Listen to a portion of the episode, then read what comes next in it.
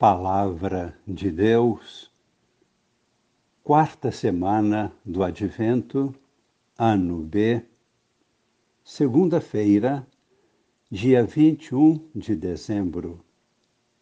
Amigos e irmãos, participantes do grupo Com Maria em Oração. A liturgia de hoje tem como antífona de entrada o seguinte anúncio: Eis que chega o Senhor dos Senhores. Seu nome será Emanuel, o Deus conosco. Este anúncio encontra total ressonância na primeira leitura que é do Cântico dos Cânticos. Capítulo 2, versículos de 8 a 14. E também ressonância no Evangelho de Lucas, capítulo 1, versículos de 39 a 45.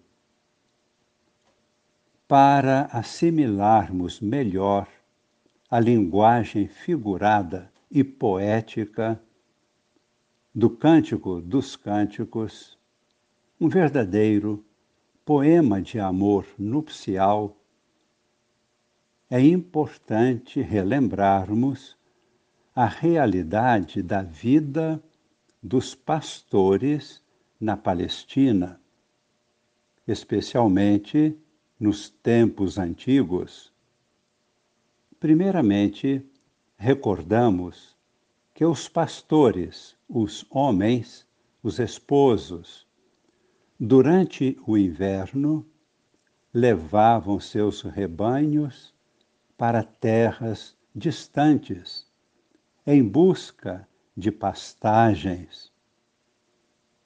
Com a primavera, estando suas próprias terras verdejantes e floridas, voltavam com seus rebanhos, cheios de alegria. Podemos imaginar então o encontro com a família, o encontro com a esposa, a felicidade de ambos. Esta é a cena que o livro do Cântico dos Cânticos nos apresenta hoje. Nós já sabemos que esta figura de núpcias representa o amor de Deus, o esposo, e o povo escolhido, a esposa. Ouçamos alguns versículos desta primeira leitura. Versículo 8. É a voz do meu amado. Eis que ele vem, saltando sobre os montes, pulando sobre as colinas. Versículo 9 o meu amado parece uma gazela ou um cervo ainda novo. Eis que ele está de pé, atrás de nossa parede, observando através das grades. Versículo 11. O inverno já passou as chuvas pararam e já se foram. Versículo 12: No campo aparecem as flores, da figueira brotam os primeiros frutos, soltam perfume as vinhas em flor. Versículo 13: Levanta-te minha amada, formosa minha, e vem. versículo 14, pois tua voz é tão doce e gracioso é o teu semblante. Comentamos brevemente. Assim é descrito em poema o encontro de Deus, o esposo, com o seu povo amado, a esposa. Passando ao Evangelho, é igualmente importante um pequeno comentário, ainda que muito breve. Trata-se da visita de Maria, já grávida, à sua prima Isabel, a qual vivia com seu esposo Zacarias no pequeno lugarejo de Aicarim, perto de Jerusalém, uma região montanhosa. Agora vejamos um dos significados maravilhosos desta viagem. Primeiro, a Virgem Maria, que também nós gostamos de saudar como Arca da Aliança, grávida, levava Jesus debaixo do seu coração, no seu ventre. É uma real Arca da Aliança.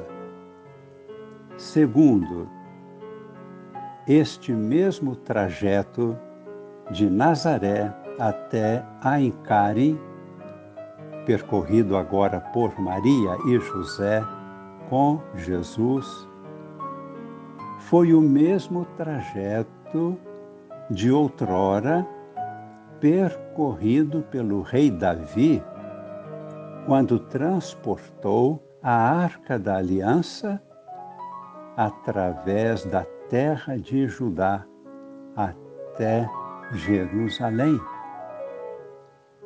Terceiro, este mesmo trajeto foi percorrido 33 anos mais tarde por Jesus mesmo, com seus discípulos, quando Jesus subiu pela última vez até Jerusalém.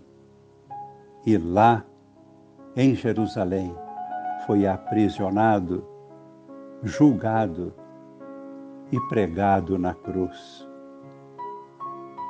E em Jerusalém ressuscitou glorioso. Três viagens pelo mesmo caminho.